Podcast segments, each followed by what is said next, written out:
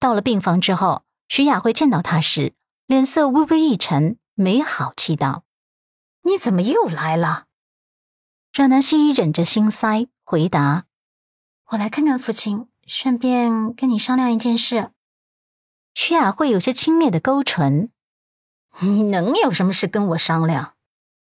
阮南希耐着性子，心平气和道：“妈，是这样的，陆先生出资给我开了一家咖啡厅。”最近店面已经收拾的差不多了，周末就要开业剪彩了。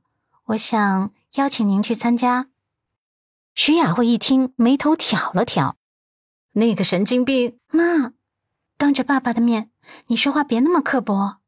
爸爸最喜欢的是你温柔善良的模样。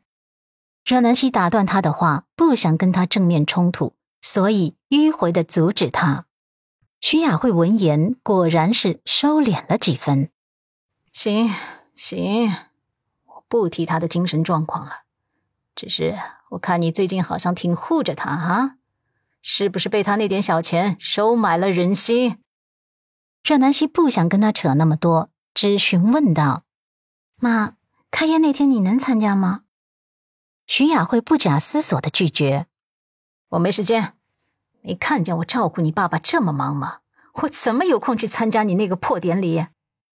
阮南希试图说服母亲：“妈，你也知道的，我从小就喜欢吃甜点，也喜欢做甜点。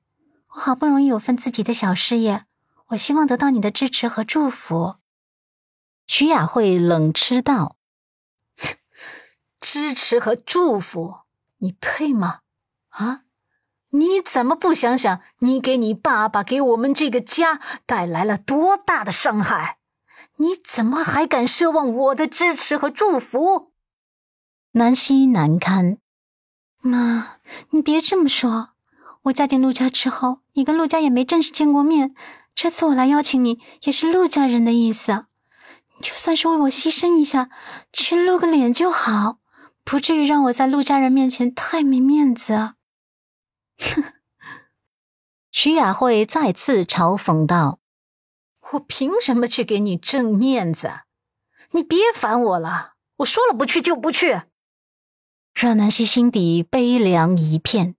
徐雅慧在南希出门之前突然改变了主意。这样吧，想让我去参加典礼，你答应我一个条件。让南希停下脚步，转身看着他。什么条件？徐雅慧很不客气的开出了自己的条件。很简单。你去探望子欣，并且当着楚俊臣的面说原谅子欣了，然后再邀请他们一起去参加典礼，我便答应你。听到母亲这个荒谬的条件，阮南希再好的耐心也被磨光了，心底的怒火蹭蹭的冒上来。他看着母亲这张陌生的面孔，一字一句咬牙道：“你做梦！”徐雅慧也怒了，直接过来推他。滚！你给我滚得远远的，立刻就滚！